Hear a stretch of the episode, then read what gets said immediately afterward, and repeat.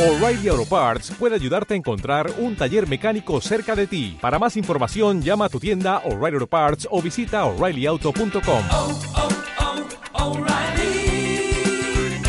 oh, Parts. Hoy entrevistamos en un día a un artista llamado Víctor Alexis Puig López, nacido en La Habana, Cuba, cuyas múltiples exposiciones van desde este lugar hasta la ciudad de Kansas, en Estados Unidos. Muy buenos días, Víctor. Buenos, buenos días, Buenos Alex. días. Buenos días. ¿Qué tal? Vemos ¿Cómo? que es, son unas eh, exposiciones internacionales. ¿De dónde te viene ese interés? ¿Dónde ha nacido? Bueno, he nacido en La Habana en el año 66. Sí.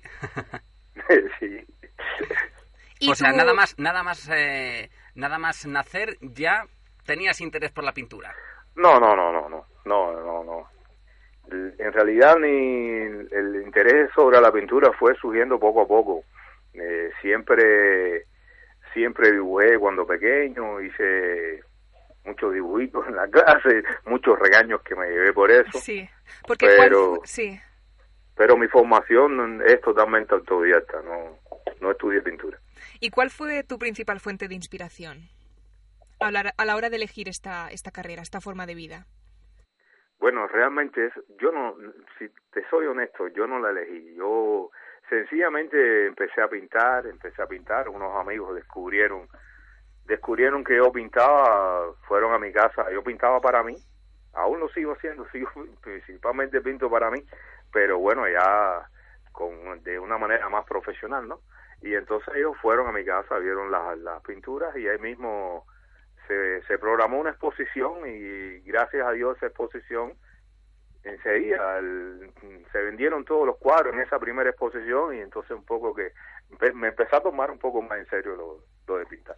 Y algunos de tus títulos de las exposiciones personales son El primer encuentro, Figuraciones, Espejo de la vida cotidiana, Desnudos o A plena mm, voz. Mm, ¿Qué importancia tiene el título de una exposición a la hora de captar la atención? Y también te queremos preguntar si algún nombre de estas exposiciones tiene que ver algo con tu vida personal. Lógicamente, siempre lo- la- los títulos de las exposiciones es, por dónde tú quieres, por dónde tú quieres que vayan, quién, quién va a ver la exposición, las personas que es como darle una guía por dónde tú quieres que, de- que vaya, ¿no? Entonces, los títulos sí son importantes para mí en las exposiciones y sí, muchas son cosas personales. Sí, y mm, exactamente, ¿cómo eliges los títulos para que la gente diga, oye, qué exposición más interesante, me voy a pasar por La Habana para ver? Bueno, e- eso depende. Por ejemplo, la última exposición aquí en la Galería Movar, quien busca encuentra, es el, es el título de, de una obra. Y entonces un poco que, que yo quería que la gente, la interrogante esa, que, que busca, que, que, que voy a encontrar, que, que- que me voy a encontrar, Sí. qué busca este pintor. ¿Y cómo definirías tu estilo pictórico?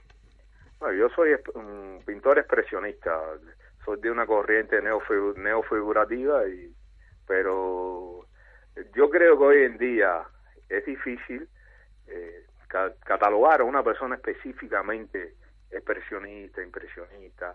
Hmm. Yo pinto lo que me da placer. Si un día tengo ganas de pintar de una manera abstracta, pinto de una manera abstracta. Inclusive hago escultura también. O sea, que no tienes un estilo definido. Sí lo tengo, sí lo tengo. Sí tengo el estilo definido. Lo que pasa que el estilo no no presiona mi forma de trabajar. Yo soy muy libre en mi forma de expresarme, en mi forma de trabajar. ¿Y qué sentimientos, emociones o historias quieres despertar o compartir con tu público?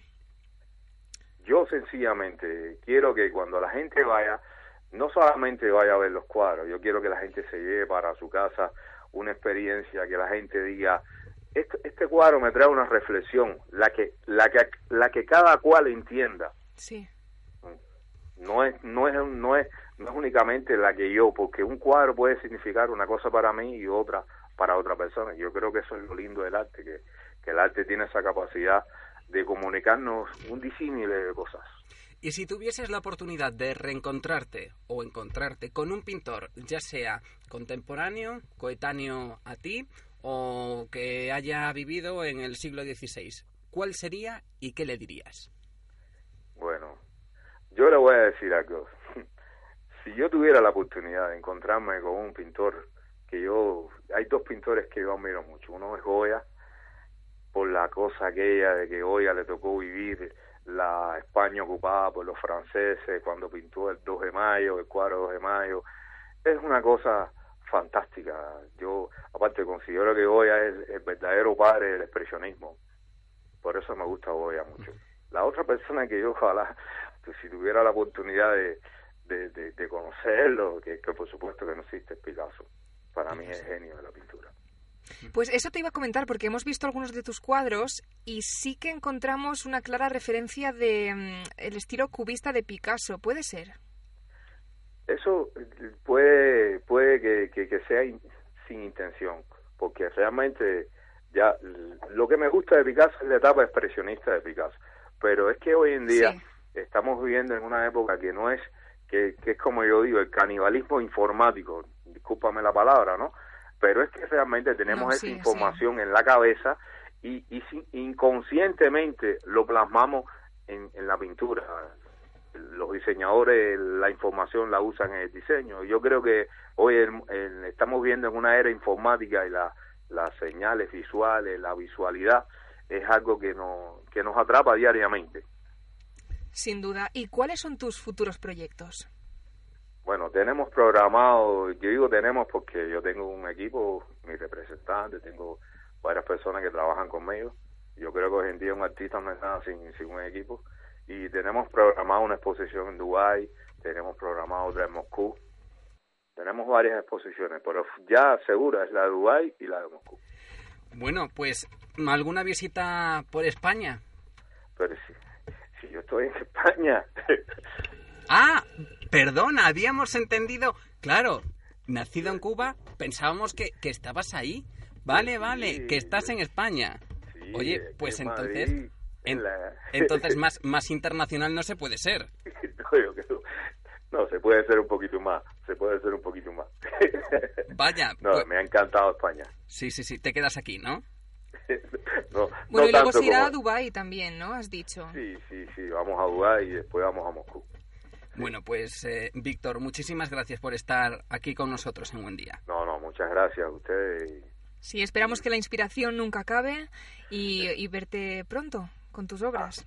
bueno, muchas gracias. Muchas gracias a ti. Hasta luego. No, gracias a ustedes.